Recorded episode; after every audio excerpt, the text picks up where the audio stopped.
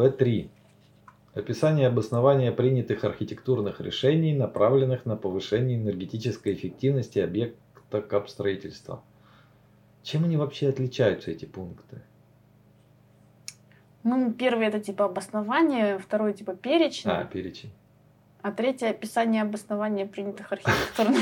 А третье это первый, второй вместе. Первый и второй, да. Ну, и чего? Направленных на повышение энергетической эффективности. Ну, они все... Это...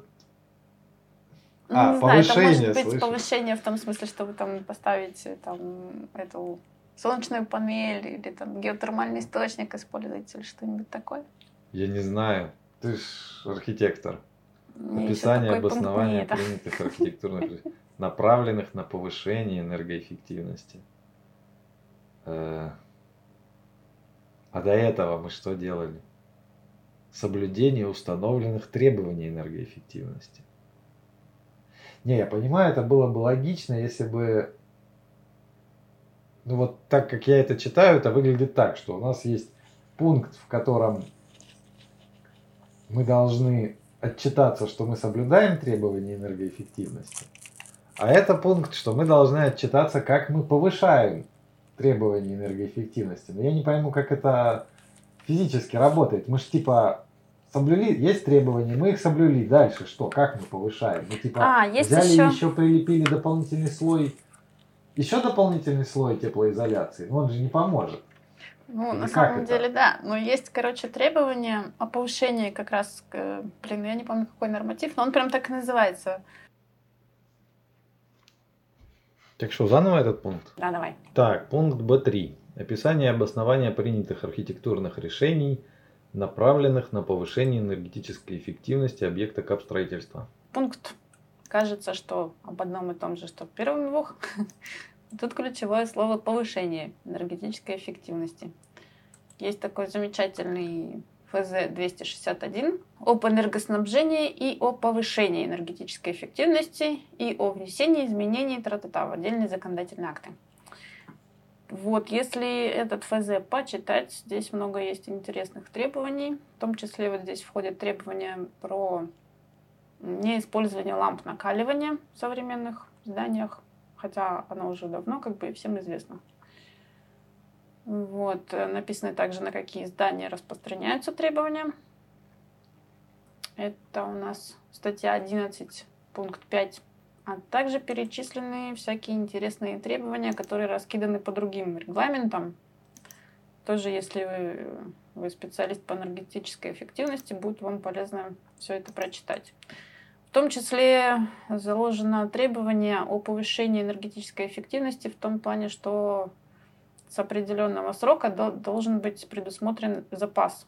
Запас энергетической эффективности, это, конечно, все ну, звучит как бред. Но закон есть закон. И за него мы перезакладываем толщину утеплителя, ну, толще, короче. Просто делаем толще утеплитель.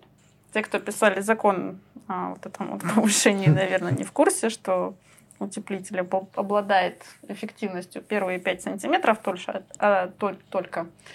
А дальше сколько ты там его не закладывай, хоть 2 метра эффективности от него будет снижаться.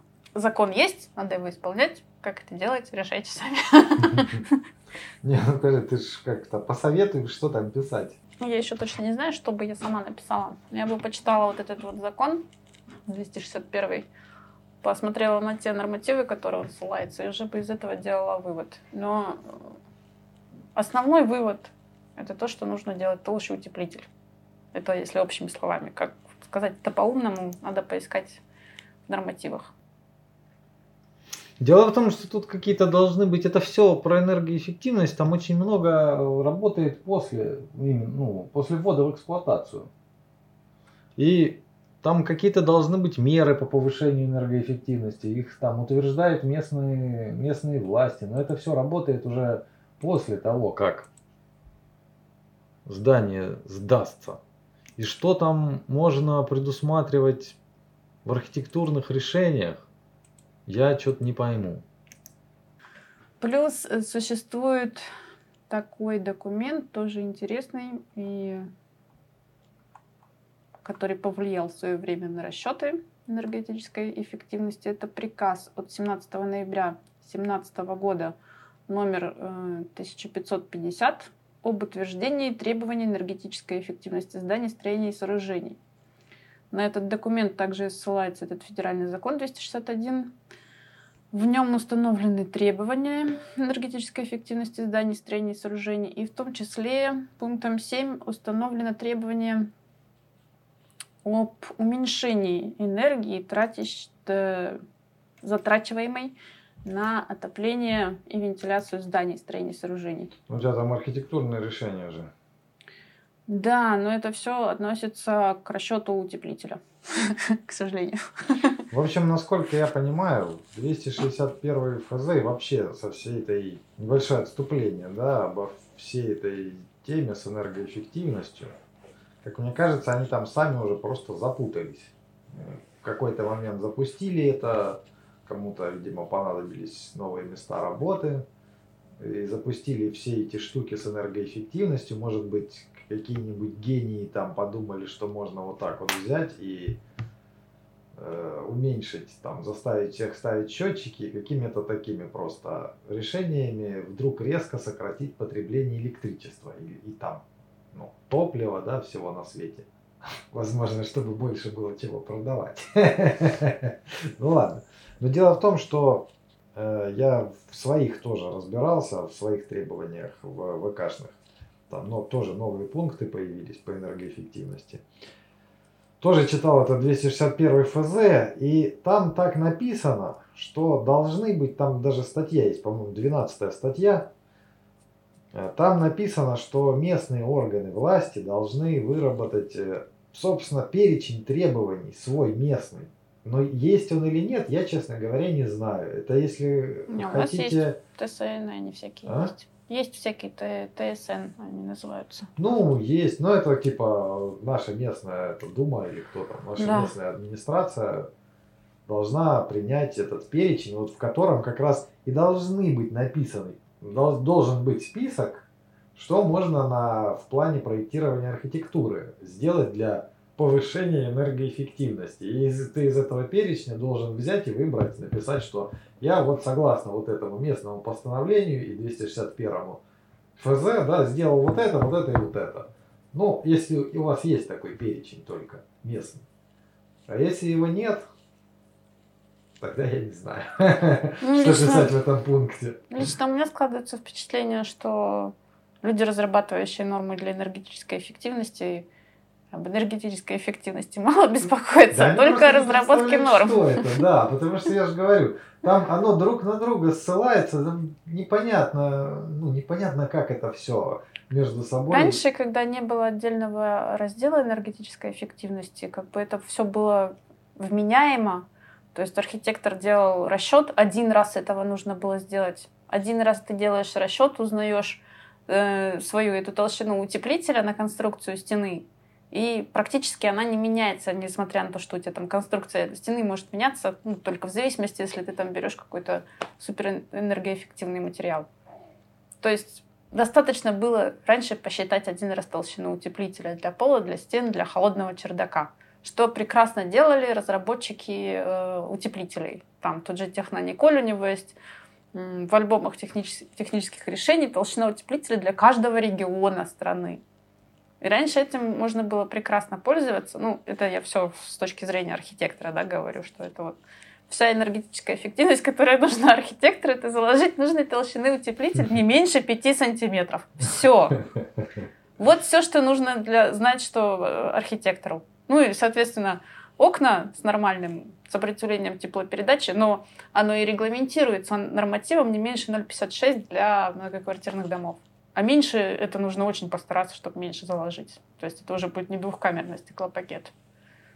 Ну, плюс там двери с притвором, ну, с уплотнением в притворах, да, там в квартирах, чтобы не дуло. Ну, это элементарно.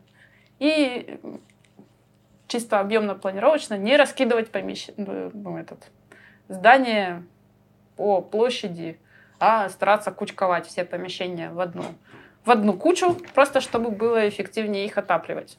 Вот все. Ну и про замкнутый тепловой контур. Если вам Вот раньше, когда не было раздела энергетической эффективности, архитектор мог с этим справиться сам. Потом появился где-то, наверное, с 2015 года отдельный раздел. Стали списывать энергетическую эффективность на какого-то отдельного человека. Вот, и теперь, видимо, нужно опять этому отдельному человеку искать другую работу, потому что опять раздела энергетической эффективности нету. Нету в 87-м постановлении. Вот, есть приказ 1550 о требованиях к энергетической эффективности. Есть здесь пункты с 1 января 2023 года, что нужно предпринимать. И с 1 января 2028 года, что нужно предпринимать. А с 23 там есть что-нибудь, что относится к проектным решениям? Да, тут в первую очередь про отопление, что нужно уменьшать расход на отопление зданий. То есть, чтобы уменьшить Здесь вот требование на 40%. Чтобы уменьшить его, то есть нужно как-то увеличить э, энергоэффективность здания, ну, соответственно. Но здесь такие формулировки, что нужно внимательно смотреть. Ну а есть что там подтянуть, вы, выписать для архитектуры просто, выписать как мероприятие и все, или нет? Здесь большинство требований к многоквартирным домам, ну там, где установлены классы, потому что для остальных зданий там не устанавливаются классы. Про установку альтернативных источников энергии.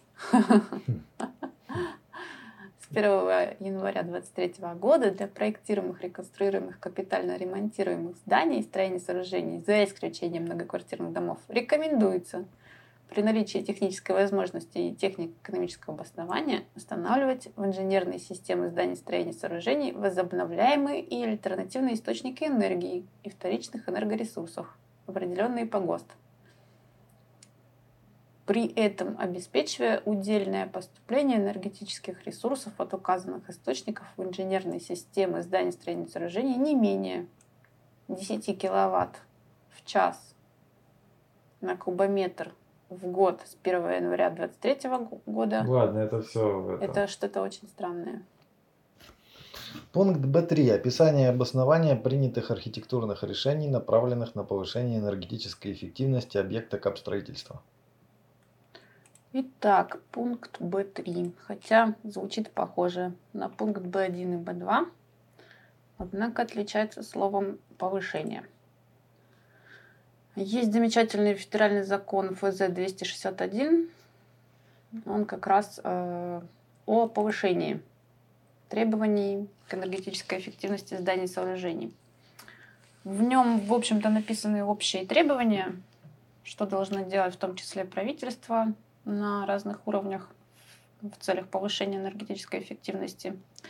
Однако конкретных каких-то требований не установлено, но закон ссылается на другие нормативные акты, в том числе на такой приказ, в том числе на приказ э, номер 1550 от 17 ноября 2017 э, года, в котором, в частности, есть мероприятия, которые требуют повышения, точнее, уменьшения расходов э, тепловой энергии на отопление и вентиляцию зданий. Можно сослаться также на этот приказ. Там, к сожалению, методика определения его также туманна. Если у вас есть э, специалист по энергетической эффективности в команде... Да нет специалиста по энергетической эффективности не будет. Это самому придется решать. Ну, в принципе, можно разобраться. Ну, там есть в приказе какой-нибудь перечень, что, что делать для повышения энергоэффективности, нет? Ну, тут нужно, типа, чтобы расход на отопление и вентиляцию уменьшился на 40%. И только как это относится? С 1 января 2023 года на 40% от э, величин, указанных в приложении 1 и в приложении 2. Да, это классно, но как это относится к архитектурным решениям, направленным на повышение энергоэффективности? Тут довольно сложная цепочка. Тут как бы, если по-хорошему объяснять, энергетическая эффективность складывается не только от толщины утеплителя, да, но и от количества энергии, расходуемой на отопление и вентиляцию здания. То есть, чтобы здание было а, энергоэффективным, оно должно не только мало терять тепловой энергии, но и при этом как бы эффективно отапливаться. Вот, то есть что-то такое еще нужно сделать. Ну, то есть, допустим, что у вас котельная какая-то энергоэффективная, что у вас нету дырок и щелей лишних, в которые уходит тепло, что какие-то у вас э, энергоэффективные теплоустановки стоят. Ну, то есть это целый комплекс мероприятий. Как оно относится к архитектуре, сложно сказать. А что писать-то в итоге? Ну, что писать? Ладно, давай это. Я бы написала, вот сослалась бы на, что у нас э, все выполнено в соответствии с ФЗ-261. Потом вот на вот этот приказ, который устанавливает требования. И что-нибудь бы посчитала.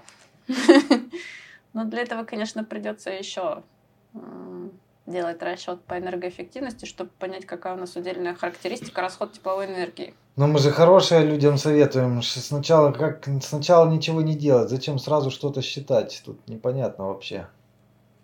Ну, Что можно тогда писать? общую, общую фразу написать, что в соответствии с вот этими требованиями заложен такой-то запас. 40-процентный уже с 23 года должен быть. Э, А если тебе зададут это, зададут замечай э, вопрос, а покажи, как заложен этот запас. Зачем писать, что заложен запас? Ты как ты ответишь Ты потом на «Вот замечание? так». А вдруг спросят? Как типа, ну, обоснуй свой запас. Ну, тогда я не знаю, как.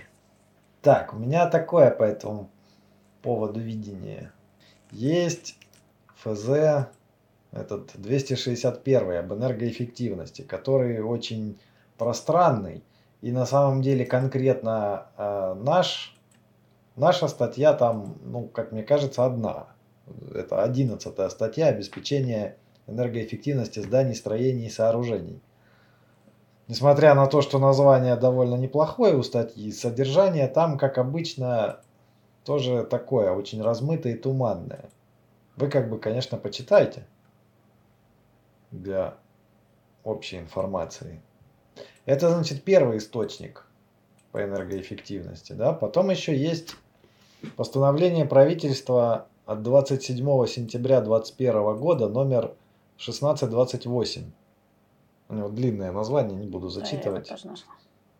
В общем, его тоже можете. Оно небольшое, тоже можете с ним ознакомиться. Тут э, об энергоэффективности для зданий, строений и сооружений и отдельно еще для многоквартирных домов. То есть в чем-то оно может помочь.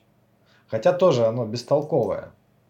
Еще есть э, Хоть и включено в обязательный перечень. да. Еще есть приказ э, Минстроя от 6 июня 2016 года номер 399 ПР.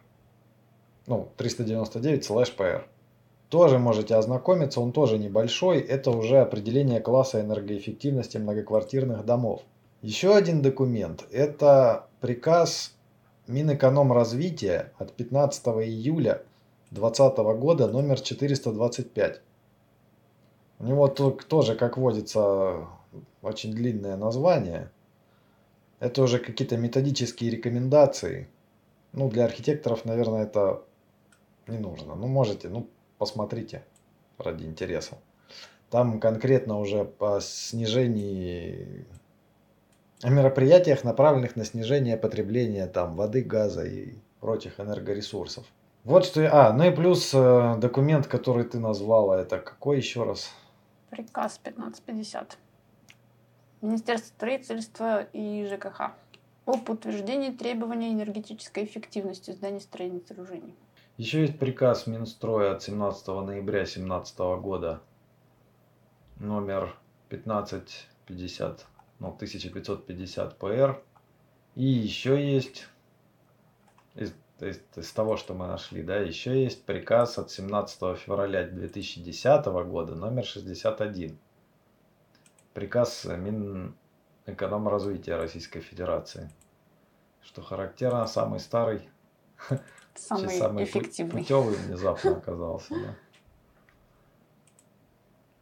Кстати говоря, я пока искал, тут тоже нашел интересный, интересное зацикливание. В SP54, во-первых, да, вот в SP54 есть пункт 8.4, Для сокращения удельного расхода энергии на отопление следует предусматривать объемно-планировочные решения, способствующие сокращению площади поверхности наружных стен по отношению к площади этажа. Это как?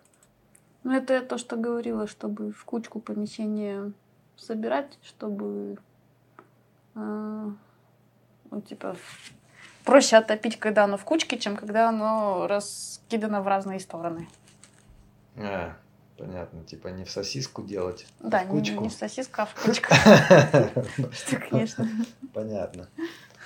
Ну, собственно, во-первых, можно вписать вот для жилых домов есть в СП 54 22 года, не знаю, как в остальных, есть раздел энергосбережения. Там вот есть пункт 8.4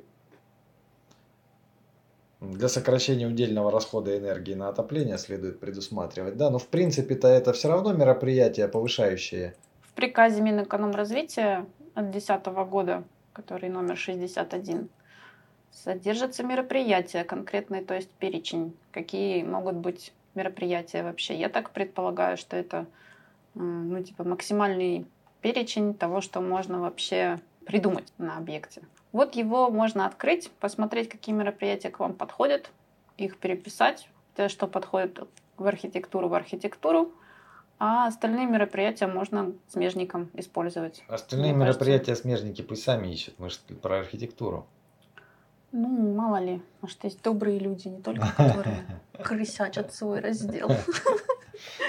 В этом, значит, в, в этом приказе есть э, в первом разделе Второй пункт, который называется «Технические и технологические мероприятия по энергосбережению и повышению энергетической эффективности жилого, жилищного фонда». Но опять же, мало ли что тут жилищного фонда, вы же можете это написать для любого объекта. Да? Вам же в любом, на любой объект придется этот пункт заполнять. Можете на любой объект написать. И тут э, в этом пункте 2, в первом разделе, тут букв аж целых до буквы П разных э, мероприятий технических и технологических. Так, вот мне кажется, короче, этот приказ это прям лайфхак. Открывайте. Да, и открывайте и переписывайте просто подряд. вот из этих букв выбираете, какие у вас есть, какие вам нравятся. Но опять же, лишнего не пишите, ну так, чтобы у вас там получилось. Ну, полстранички, да? Ну, можно какие-нибудь еще, э, какие-нибудь еще раскрыть, да, и все, у вас там будет текст такой максимально стандартный. Ну, мне кажется, да, добавить конкретики, что вот там какие-то там окна по ГОСТу, там все такое. Я же говорю, еще можно взять из 54 СП из восьмого пункта, вот там есть пункт 8.4, тоже указаны мероприятия для сокращения удельного расхода энергии на отопление, но вы же можете их точно так же записать и в, и в мероприятие по повышению энергоэффективности, потому что в принципе сокращение энергии на отопление и повышение энергоэффективности это одно и то же. А мероприятия здесь описаны и в том числе там архитектурно-технологические, то есть к тем можете еще добавить эти, чтобы получилось побольше, побольше текста. И, кстати говоря, есть еще вот, например, в этом в СП-54 замечательный пункт 8.5, который ссылается, типа это у нас, значит, раздел про энергосбережение, да, и что делать для энергосбережения, читайте, читайте в 87 постановлении. Вот, как бы круг замкнулся. Но это шутка. В общем, какие у нас рекомендации по заполнению этого пункта? Переписать Почитать мероприятие из пункта 2 приказа Мин, Минэкономразвития от 17 февраля 2010 года номер 61. Да, он самый толковый. Ну, плюс, опять же, можете вот с теми, что мы назвали, еще кроме э, ФЗ о, об энергоэффективности, еще этот ряд приказов и постановлений, можете ознакомиться, может, что-нибудь может поможет.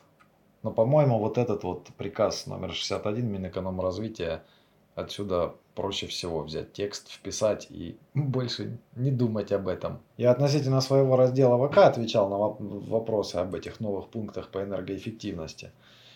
И так, почитав эти документы, ну, нормативные документы по энергоэффективности, я что-то так пришел к выводу, что они вообще-то между собой как-то не очень, не очень бьются. Там какая-то терминология разная, и непонятно, что... Ну, в дальнейшем займемся этим вопросом, наверное. Может быть, даже выложим что-нибудь типа типовых ответов. Ну ты у меня-то что спрашиваешь? Это сама.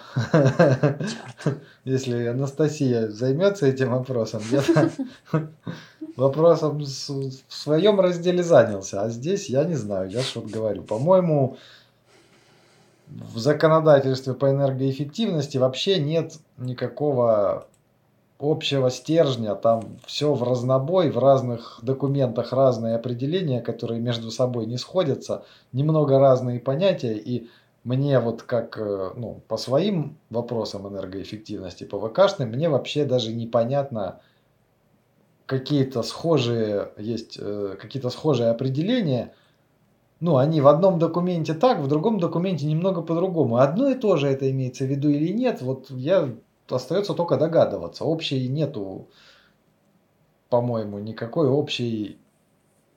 Ну, Канвы, да. Да, никакой, никак, никакой общей терминологии нет, и разные ну, ведомства, типа Минэкономразвития, там, Минстрой, правительство, ну, у меня такое впечатление, что этим занимаются написанием нормативки разные люди, которые вообще между собой никак терминологию не согласовывают. Каждый о чем-то, о чем-то своем пишет, и поэтому разобраться там крайне сложно. Поэтому вот, кроме этого приказа, ну что, во всех этих пунктах, пунктах я бы рекомендовал что-нибудь писать такое позаумнее, но в то же время откуда-то выдергивать из документов, чтобы эксперты почитали, что так, ох, да, что-то вроде по теме, но как-то заумно и спрашивать ничего не, не, мы не будем по этому поводу, потому что страшно.